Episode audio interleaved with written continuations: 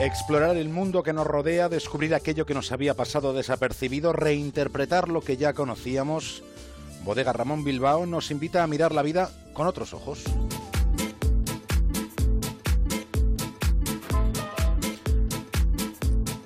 Con otros ojos, miramos la vida desde una estación de radio que tenemos en un faro en el Cantábrico. Lo siguiente en la brújula es una conexión con Punta Norte, una conexión con Javier Cancho y en el capítulo de hoy, documento zombie, asesinos internos.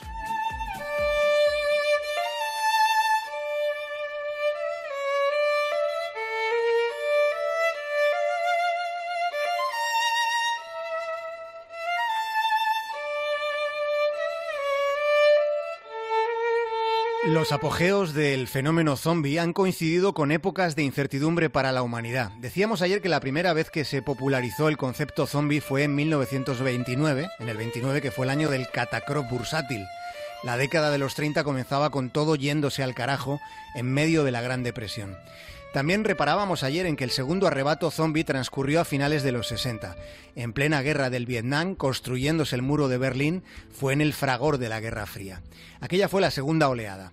La tercera ha coincidido con el cambio de milenio, pero ese tránsito de un milenio a otro, con el paso de los años, bueno, se ha ido quedando atrás y sin embargo el gusto por lo zombie permanece. Entonces, ¿por qué la ficción, eh, en todas sus variantes, por qué la ficción sigue ensimismada con los muertos vivientes? ¿Cuál es el motivo de tanta atracción por una amenaza de una sofisticación nula? Pensemos en que una criatura de dos años tiene más agilidad que un zombi. Sobre esta cuestión, la psicología dice que tras el fenómeno zombie subyace una civilización que se percibe a sí misma en un momento de fragilidad ante peligros tan inminentes como inquietantes. Dice la psicología que en el sustrato del fenómeno está la desconfianza, con la sensación de que una parte considerable de nuestros congéneres sería incapaz de actuar en nombre del bien común si ese paso les exigiera demasiado sacrificio personal. Y la verdad es que esa interpretación podría tomarse casi sin pestañear como una descripción del tiempo que estamos viviendo.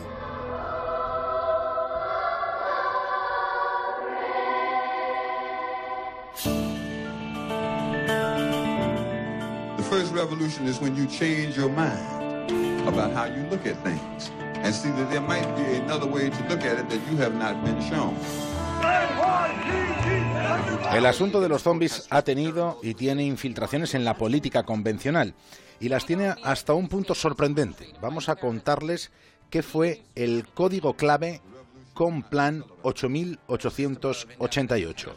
El Pentágono es la sede del Departamento de Defensa de Estados Unidos. Bien, los que trabajan en el Pentágono dicen que son una agencia de planificación de opciones. Y digamos que resulta desconcertante que entre las opciones de riesgo que contempló el Pentágono estuviera una apocalipsis zombie.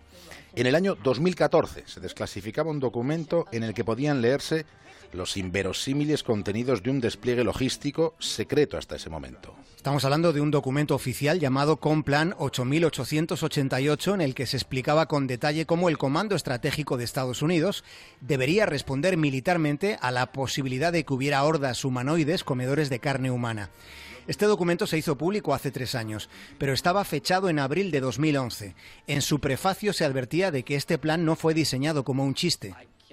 Claro, podríamos pensar que en el Pentágono tienen cierta tendencia a perderle la pista a la realidad. Pero rascando algo más en esta historia se llega a la explicación y resulta que aunque el precepto teórico de una invasión zombie no se tomase como algo posible, ese plan operativo fue usado para que integrantes del ejército y de los servicios de inteligencia prestaran más atención y aprendieran mejor conceptos y procedimientos ante un ataque a gran escala.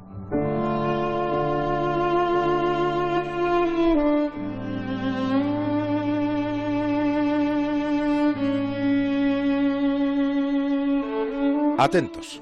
En la ciudad de Bristol, en el Reino Unido de la Gran Bretaña, presumen de ser la única ciudad del mundo con un plan de actuación en caso de un apocalipsis zombie. Mientras, en el Parlamento de Canadá, el asunto se trató con sarcasmo parlamentario, pero con una entregada profusión retórica de los contendientes. Escuchamos al parlamentario Pat Martin. No necesito decirle, explica que los zombies no entienden de fronteras y que una invasión zombie en el continente podría fácilmente convertirse en una pandemia. Quiero preguntarle al ministro de Exteriores si está trabajando con sus colegas estadounidenses para desarrollar una estrategia internacional con el objetivo de que una invasión zombie no se convierta en una apocalipsis zombie. Otra entrega de los hombres de Harrison. DJ, al tejado. Capítulo 4. Sembrando ley y justicia.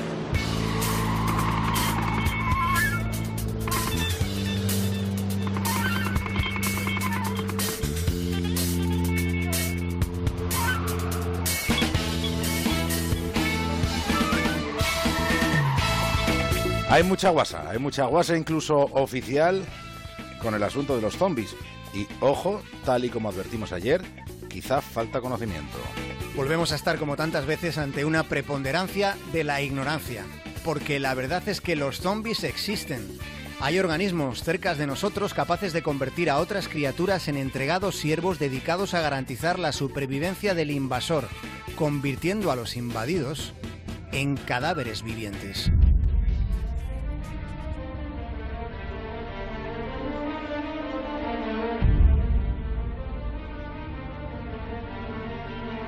Lo que esta noche vamos a seguir relatando forma parte de la reflexión de la comunidad científica. Se están descubriendo especies que comparten un mismo destino, terminan siendo muertos en vida. Sucede con los insectos, pasa con los peces, pero también con los mamíferos. Sirven al parásito que les invade, aunque esa sumisión termine suponiéndoles la muerte.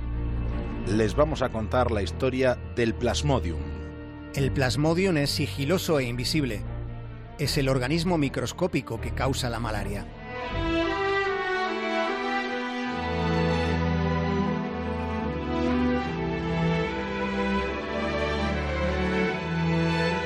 Antes de infectar a los humanos, el Plasmodium pasa la primera parte de su ciclo vital dentro de un mosquito.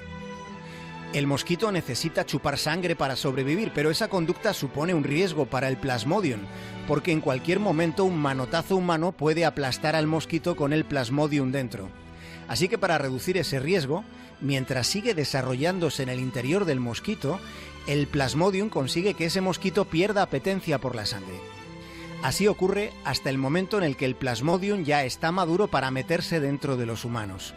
En esa fase, el microorganismo manipula la conducta del mosquito al revés de como lo había estado haciendo.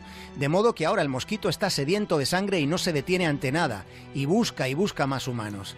Porque aunque el mosquito muera aplastado por una mano, el plasmodium ya habrá entrado dentro de la persona que ha sido picada por el mosquito zombie.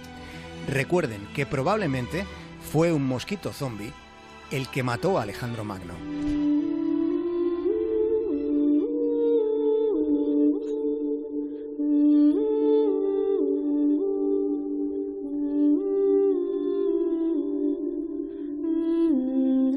El siguiente caso es el de los quillis. Los quills son peces ovíparos, no suelen acercarse a la superficie para no ser presa de, los, de las aves, pero en ocasiones estos peces viven al límite cuando han sido infectados por un platelminto llamado trematodo.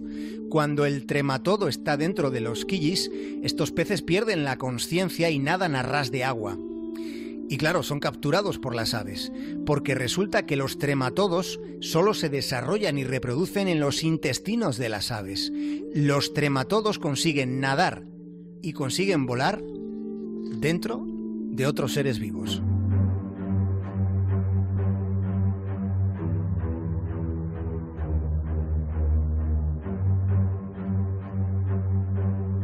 El caso más célebre de manipulación de cerebro por un parásito ocurre en tierra firme.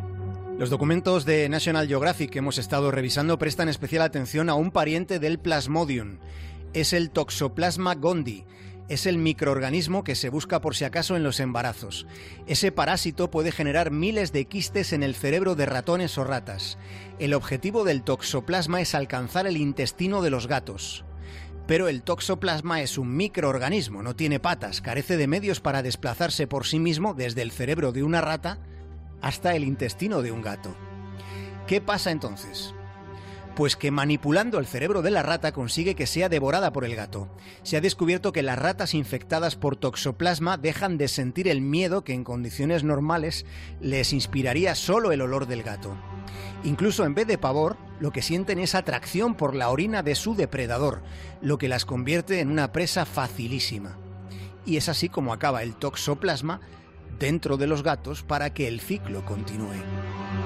Son muchos los casos que podríamos enumerar, como el de la avispa esmeralda que convierte cucarachas en zombies. Pero volvamos a la pregunta que enunciábamos ayer.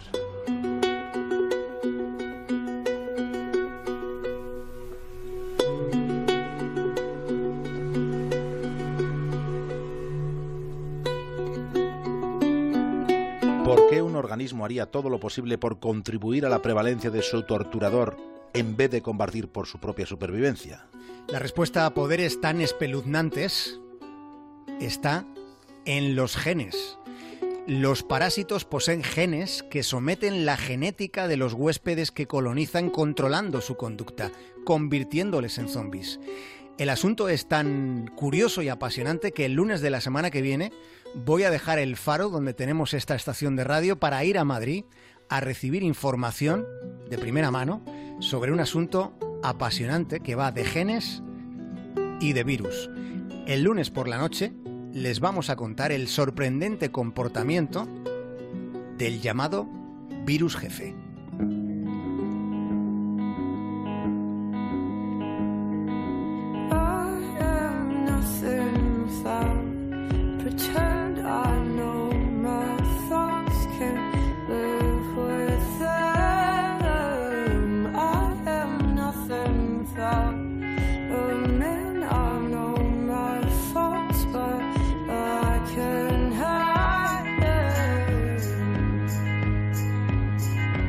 Hasta el lunes entonces, Javier Cancho.